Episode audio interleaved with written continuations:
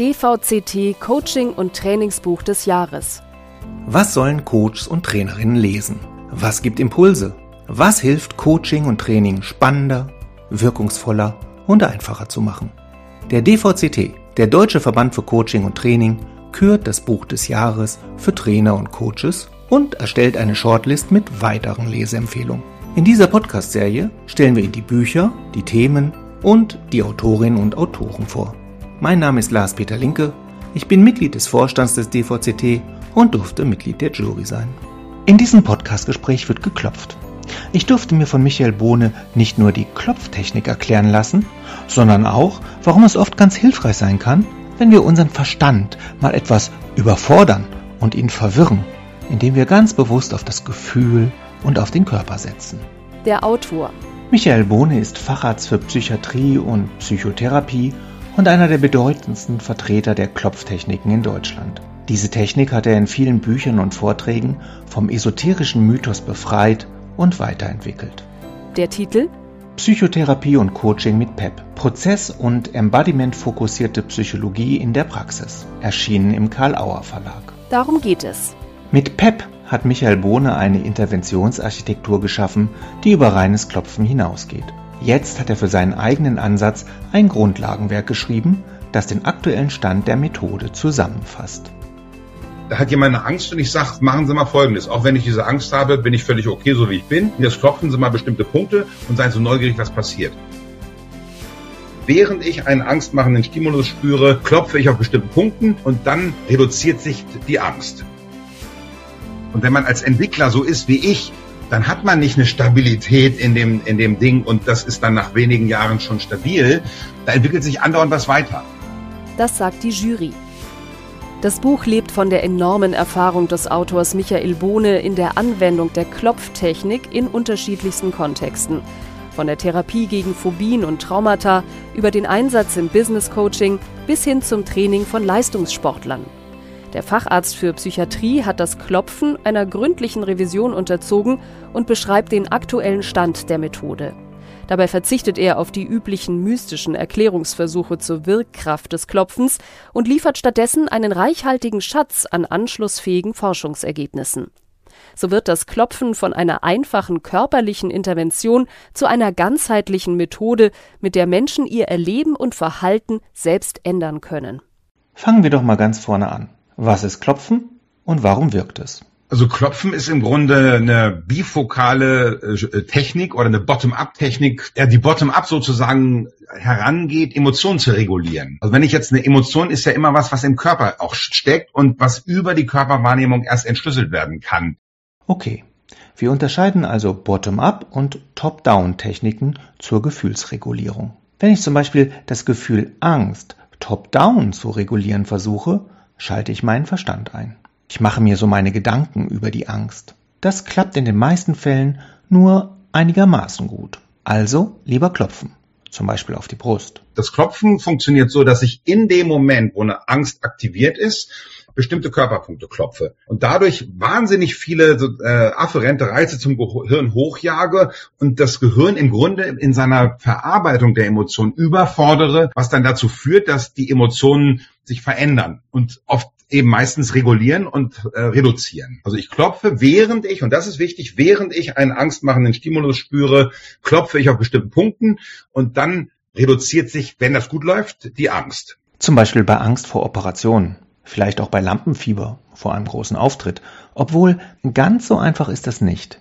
Klopfen ist kein Allheilmittel. Wenn ich Angst vor etwas habe, dann ist mein Körper in einem State, in einem Angststate. Und da ist es wirklich schwer, von Top-Down Einfluss zu nehmen. Und wenn ich in dem Moment diese Punkte klopfe, führt es dazu, dass die Angst sich reduziert. Beim Auftrittsstress, äh, beim Auftritt-Angstthema haben wir noch was Zusätzliches natürlich, weil ich, ich mache ja präfrontal irgendetwas, dass ich aufgeregt bin. Und da muss ich unbedingt ran. Also das reine Klopfen bei Auftrittsthemen reicht überhaupt nicht aus weil ich dann naiv bliebe und nicht verstünde, äh, warum ich mich stresse. Das hat ganz viel mit dem Selbstkonzept zu tun, mit meiner Beziehung zu dem Publikum, zu meiner Idee von Leistung, von Fehlerkultur, Fehlerfreundlichkeit und sowas. Also beim Auftrittsthema muss ich definitiv weit, weit mehr machen als Klopfen. Aber das Klopfen ist eben auch eine gute Intervention, gerade wenn ich sprachlich an eine Sache nicht so rankomme. Das heißt, bei einer Spinnenphobie oder bei Höhenangst kann das Klopfen helfen. Wenn es um die reine Emotionsverarbeitung geht, kann Klopfen gut funktionieren. Man kann Angst wegklopfen. Schwieriger wird es,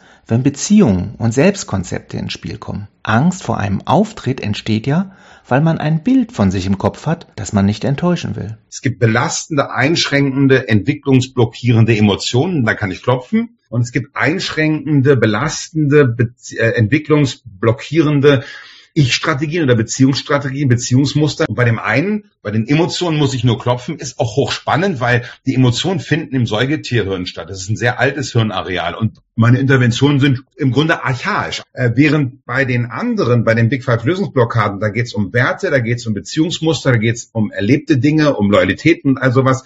Da, das ist kortikal organisiert, also in der Großhirnrinde. Und da brauche ich dann für die Intervention nicht nur einen Körperstimulus, sondern auch Sprache. In PEP führt Michael Bohne beides zusammen. Ich hatte eben gesehen, dass das Klopfen extrem schnell gut funktioniert. Ist ja nicht so, dass ich jetzt jemand bin, der nur problemorientiert sozialisiert war und die erste lösungsorientierte Methode kennengelernt hat. Also ich hatte wahnsinnig viel Hypno-systemisches Zeug schon gemacht, habe ausgebildet in Hypnotherapie, habe EMDR gekannt und dann lerne ich das Klopfen kennen und sehe, dass das extrem schnelle Effekte hat. Aber bei 10 bis 20 Prozent der Menschen, die das machen, ändert das nichts an der, an der Angst, an der Thematik. Und das fand ich eigentlich das Interessanteste. Also ich weiß, dass andere Klopfentwickler das tabuisiert haben, dieses bei 20 Prozent hilft das nicht. Und mich hat das äh, besonders gereizt zu fragen, warum eigentlich funktioniert das bei so vielen so gut und bei diesen 10 bis 20 Prozent der Leute gar nicht. Was haben denn die Menschen gemeinsam, bei denen Klopfen nicht wirkt? Ganz oft haben die Selbstvorwürfe an Bord. Also die, die, die, die machen sich selbst, hadern mit sich selbst oder, oder machen sich massive Vorwürfe, was im Grunde ja ein Angriff gegen sich selbst ist. Dann sind die oft voller Fremdvorwürfe, aber nicht stärkender, empowernder Fremdvorwürfe, sondern schwächender Fremdvorwürfe. Also ähm, indem sie den anderen zum Täter machen und sich zum Opfer machen. Dann gibt es Erwartungshaltungen an andere, also Inhalt, ich erwarte etwas inhaltlich von jemandem anders, was der nicht tut und dadurch gehe ich leer aus und mache eine Abhängigkeitserfahrung. Dann habe ich gemerkt, Big Five Nummer vier, dass viele eine Altersregression haben. Also in dem Moment, wo sich nichts verändert, sie gar nicht auf der Ebene ihrer Ich-Identität sind, sondern sich innerlich kleiner oder jünger fühlen und das ist ja hypnotherapeutisch gesehen im Grunde eine Trance, eine, Problemtrance, die Altersregression.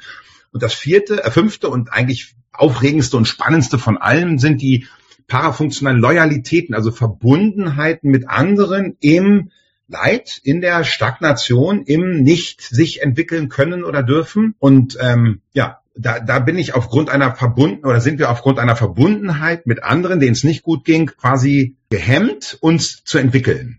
Und letzteres, vielleicht noch, um es noch ein bisschen komplizierter zu machen, ähm, gibt es nicht nur Loyalitäten auf der Ebene von zwischenmenschlichen Aspekten, sondern also zwischen Beziehung zu anderen, sondern auch auf der Ich-Identitätsebene, also auf Ego-State-Ebene. Es kann sein, dass ich mir etwas nicht erlaube, weil es irgendwie respektlos einem Ego-State gegenüber wäre, der was Belastendes erlebt hat. Also da ähm, das ist dann so schon sehr sophisticated, aber hochspannend, weil ich durch diese Big Five Lösungsblockaden eben wirklich in Sekundenschnelle auf eine tiefe psychodynamische oder systemdynamische Ebene komme und in einer Geschwindigkeit, wie ich es niemals früher gesehen hatte. Einfache Ängste kann ich lösen, indem ich in dem Moment, in dem sie auftreten, auf bestimmte Körperzonen klopfe, zum Beispiel Akupunkturzonen. Wenn dem nicht so ist, liegt es nahezu immer daran, dass beim Klienten oder der Klientin ein para- oder dysfunktionales Beziehungsmuster vorliegt. Eine der Big Five Lösungsblockaden. Also Selbstvorwürfe oder Vorwürfe anderen gegenüber oder Erwartungshaltung, Altersregression oder para- bzw.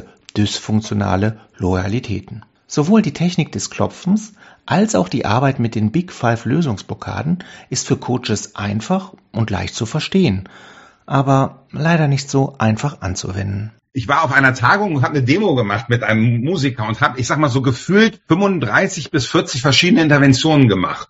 Und danach fragte eine Teilnehmerin, ob sie denn das, was ich da eben so gemacht habe, da mit dem Klopfen und so, ob sie das denn jetzt in der Praxis so anwenden könne. Und dann habe ich gesagt, ja klar, das ist doch wie bei allen anderen Methoden, Psychoanalyse, EMDR, Hypnose. Man guckt sich das einmal an und dann macht man das. Also ganz so einfach geht es nicht obwohl das reine Klopfen eine einfache Technik für jedermann ist. Das reine Klopfen ist eine Selbsthilfetechnik, die kann jeder Mensch für sich alleine anwenden. Das ist kein Problem. Äh, das ist auch ein Stück, und das finde ich das Faszinierende daran, ein Stück Demokratisierung von Psychotherapie, was da stattfindet, oder von Emotionsregulation. Wenn ich aber als Profi mit jemandem anderes arbeite, dann hätte ich erstmal den Anspruch, dass ich das, was ich da anwende, gelernt habe und nicht nur mir angelesen habe allermeistens geht es super gut. Es gibt ja viele Teilnehmer, die bei mir Kurse machen, die sagen, ja, ich habe das ja schon seit zwei Jahren gemacht, ich habe dein Buch gelesen und habe dann mal losgelegt und das ist ja echt spannend und jetzt wollte ich das mal richtig lernen. Ne? Und es ging immer gut. Ja, das stimmt. Das muss man sagen. Allermeistens geht's gut. Ich habe wiederum aber viele Menschen gesehen, die eben mit so jemandem an was gearbeitet haben. Derjenige steckte dann fest, weil das Klopfen nicht gereicht hat. Er hat ein Hyperarousal und gleichzeitig klopft er und er bezieht dann sozusagen seinen schlechten Zustand auf das Klopfen. Und derjenige, der es mit ihm gemacht hat, weiß jetzt nicht, wie er aus der Nummer rauskommt. Das ist eigentlich gar nicht so eine Raketentechnik, aber ich müsste dann die Big Five kennen und müsste, wenn es geht, genau wissen, wie ich die transformiere, was auch nicht so kompliziert ist. Aber das ist schon ein bisschen schwieriger sehe ich auch an den Teilnehmern, wenn die was auch nach drei Kursen noch nicht ganz genau verstanden haben, dann die Transformation der Big Five und nicht so sehr das Klopfen. Das ist ja relativ einfach. Ne? Also von daher würde ich sagen, Selbstbehandlung ist es, darf jede Bürgerin, jeder Bürger das machen. Das ist ja das Faszinierende am Klopfen. Das Klopfen bleibt einfach und gleich. Aber in der Erweiterung zur Prozess- und Embodiment-fokussierten Psychologie, kurz PEP, hat sich viel getan. Deshalb hat Michael Bohne dieses Buch geschrieben weil das eine Methode ist, die eine relativ hohe Entwicklungsgeschwindigkeit hat. hat korreliert ein bisschen mit meiner Redegeschwindigkeit und meiner Denkgeschwindigkeit. Ich habe ja eine gewisse ADHS-Kompetenz und wenn man als Entwickler so ist wie ich, dann hat man nicht eine Stabilität in dem, in dem Ding und das ist dann nach wenigen Jahren schon stabil. Da entwickelt sich andauernd was weiter. Und ähm, das war für mich auch spannend zu sehen, dass es nicht die großen Linien sind, die sich verändert haben, sondern extrem viele Details, wo sich was verändert hat. Im Gespräch hat mir Michael Bohne anschaulich erklärt, wie sich PEP weiterentwickelt hat. Zum Beispiel, früher haben wir ja von der Selbstakzeptanz gesprochen, wenn wir hier Punkte kreisen, also wenn wir jetzt auf der Ebene der Big Five oder der Glaubenssätze etwas finden und nicht klopfen, dann haben wir eine Intervention gemacht, die mit Sprache funktioniert. Und damit hat man aber, dabei hat man gleichzeitig auch einen Körperstimulus gesetzt, also und hier unterm linken Schlüsselbein gekreist nach außen, einen reibenden Stimulus sozusagen. Und währenddessen hat man eine sehr interessante Affirmation ausgesprochen, nämlich erster Teil der Affirmation, man benennt das Problem, zweiter Teil, es gibt eine eine Ich-Stärkung sozusagen auch. Also, also das, das klingt dann so, auch wenn ich dieses Problem habe, acht und schätze ich mich so, wie ich bin. Oder auch wenn ich mich ärgere, dass ich das noch habe, acht und schätze ich mich so, oder liebe und akzeptiere ich mich so, wie ich bin. Das gab es jahrelang, diese Strategie der, des, der Affirmation, die war auch von von Jordan Diamond und, und, und Roger Callahan entwickelt. Und das hat sich erstmal äh, ganz früh schon in, äh, hier durch meine Arbeit in Deutschland verändert, weil die Amerikaner haben immer den gleichen Satz genommen. Und viele Menschen hier konnten das aber gar nicht sagen. Also haben wir eine Verdünnungstechnik einführen müssen. Also in, in die Richtung, äh, wenn jemand sagt, ich kann das gar nicht sagen, dann hätte ich vorgeschlagen, auch wenn ich dieses Problem habe und mich blöd finde deswegen, wäre es wahrscheinlich gut, wenn ich mich achte und schätze, so wie ich bin. Oder sagt die medizinische Wissenschaft, dass es heilsam wäre, oder psychologische Wissenschaft, dass ich mich achte und schätze, so wie ich bin, oder gefällt mir die Idee, prüfen zu dürfen, ob es nicht doch heilsam wäre, wenn ich langsam beginne, mich zu achten und schätzen, so wie ich bin, oder, oder, oder. Das heißt, wir haben Verdünnung eingebaut. Das war eine ganz wichtige ähm, Entwicklung. Und dann kam eine Kollegin, die Gabriela von Witzleben, die das triadische Prinzip entwickelt hat, ein sehr inspirierendes Aufstellungsformat, wo sie über Bauch, Herz, Kopf und drei Kernbedürfnisse geht, mit Bodenankern. Und die hat bei mir die Ausbildung gemacht und hat gesagt, dass ähm, für ihr System PEP eine echte Raketen, äh, eine Triebwerkzündung war nochmal. Und sie aber, weil das genau mit diesen Kernbedürfnissen zu tun hat, sie gesagt hat, viele Menschen können das zwar sagen, liebe und akzeptiere ich mich so, wie ich bin, bringt denen aber nicht viel. Die sagen, ja, kann ich sagen, aber was soll das? Und bei denen hat sie festgestellt, wenn die dann sagen, bleibe ich in Sicherheit, behalte ich den Überblick oder wenn die formulieren, bestimme ich, was gut für mich ist, gehe ich meinen ganz eigenen Weg oder nehme ich mir den Raum, den ich möchte, dass die da auf einmal eine Resonanz spüren. Und das hat damit zu tun, dass es drei verschiedene Kernbedürfnisse sind, die da, um die es geht. Und das war eine Integration etwas Neuem in, in, in PEP, dass ich eben nicht mehr liebe und akzeptiere nur hier gesagt habe, was auch sehr, sagen wir, immer sehr ähnlich war, sondern das aufgeteilt habe in Autonomie, Überblick, Orientierung und, ähm, und ähm, Beziehung. Also diese drei Felder sind da jetzt drin. Das ist eine, eine, eine Weiterentwicklung. Und dann, dass die Terminologie sich dann auch verändert hat. Früher haben wir dann Selbstakzeptanzübung gesagt, dann hieß es Selbstbestätigungsübung. Das war auch nicht so richtig inspirierend.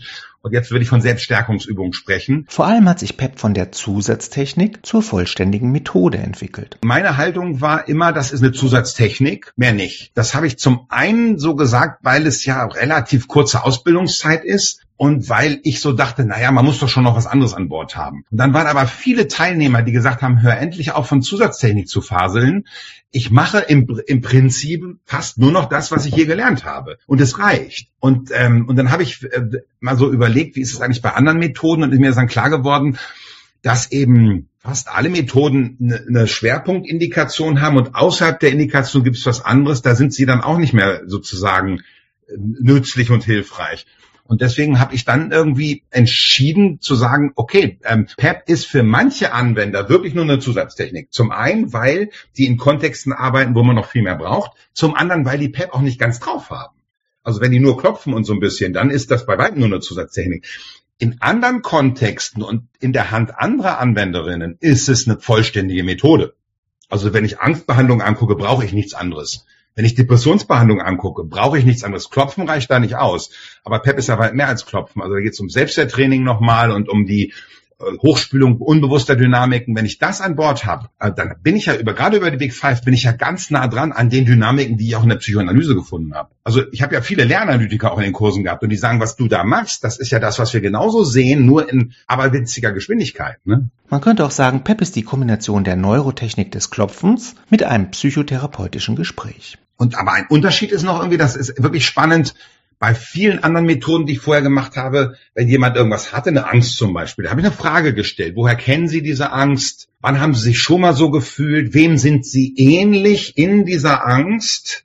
Was mache ich jetzt bei Pep? Da hat jemand eine Angst und ich sage, machen Sie mal Folgendes. Auch wenn ich diese Angst habe, bin ich völlig okay, so wie ich bin. Und jetzt klopfen Sie mal bestimmte Punkte und seien so neugierig, was passiert. Das heißt, ich gehe nicht in einen reflektiven oder introspektiven Prozess oder verstehensgeleiteten Prozess, sondern ich gehe in einen proaktiven, verhaltensfokussierten Prozess. Und das ist ein Riesenunterschied. Das ist mir erst selbst vor sechs, sieben Jahren klar geworden, dass dieses Detail einen Riesenunterschied macht. Oder jemand sagt, ich bin es nicht wert, ich bin doof, ich hasse, ich hasse mich für irgendwas dann hätte ich sonst auch natürlich gefragt, wo haben Sie schon mal gelernt, so über sich zu denken? Wer hat so über Sie gedacht und sowas? Ne? Ist ja alles sehr klug auch. Was mache ich aber hier? Auch wenn ich mich da blöd finde, wäre es gut, wenn ich mich achte und schätze, so wie ich bin. Und dann kommt vielleicht eine Verzeihübung oder irgendwas. Das heißt, ich nutze Sprache schon sehr, sehr strukturiert und man könnte fast sagen, das wirkt auch technisch. Viele sagen, das ist ganz komisch, so, so arbeite ich normalerweise nicht. Sage ich, ja, willst du jetzt was Neues lernen, dann musst du deinen Schatten überspringen. Also es ist kein normales Gespräch, was ich hier führe. Es ist eine hochartifizielle strategische Intervention. Zu guter Letzt, ganz wichtig bei PEP ist die Haltung des Coaches oder Therapeuten. Eine Haltung aus Leichtigkeit, Zuversicht und Humor. Weil ich sozusagen durch Zuversicht eine andere Beziehung gestalte mit dem Klienten und das natürlich sofort eine Auswirkung, Auswirkung hat auf den Klienten. Und zwar nicht top-down, sondern bottom-up. Das ist das Spannende. Also jemand hat was Belastendes erlebt, erzählt das und wenn ich jetzt als Gegenüber, als Coach oder Therapeut oder was Therapeutin, was ich da gerade bin, wenn ich jetzt zu sehr mitschwinge, dann kann es sein, dass mich das belastet, was ich höre. Ja, das ist, da gibt's, das geht ja hin bis zu, dass Menschen sekundär traumatisiert sind, also Therapeutinnen, von dem, was sie hören. Wenn ich jetzt aber zuversichtlich, leichtigkeits- und humororientiert bin, höre ich etwas, bin total fokussiert auf die Ressourcen des Gegenübers und er sieht in mir eigentlich jemanden, der schon zuversichtlich ist, dass man auch das gut bewältigt kriegt. Und das ist eine Bottom-up-Intervention. Also, also mein Nervensystem spürt das Nervensystem des Gegenübers, was ganz entspannt ist. Und dadurch gibt es die, die Weltdefinition, wir kriegen das hin. Und das ist eine hochwirksame Intervention. Die ist mindestens so wirksam wie das Klopfen an sich. Wer mehr wissen und lesen möchte, Michael Bohne, Psychotherapie und Coaching mit PEP, Prozess- und Embodiment-fokussierte Psychologie in der Praxis. Karl Auer Verlag, 144 Seiten, 19,95 Euro. Vielen Dank fürs Zuhören, viel Freude beim Weiterlesen, Ihr Lars-Peter Linke. DVCT. Immer mehr Wert.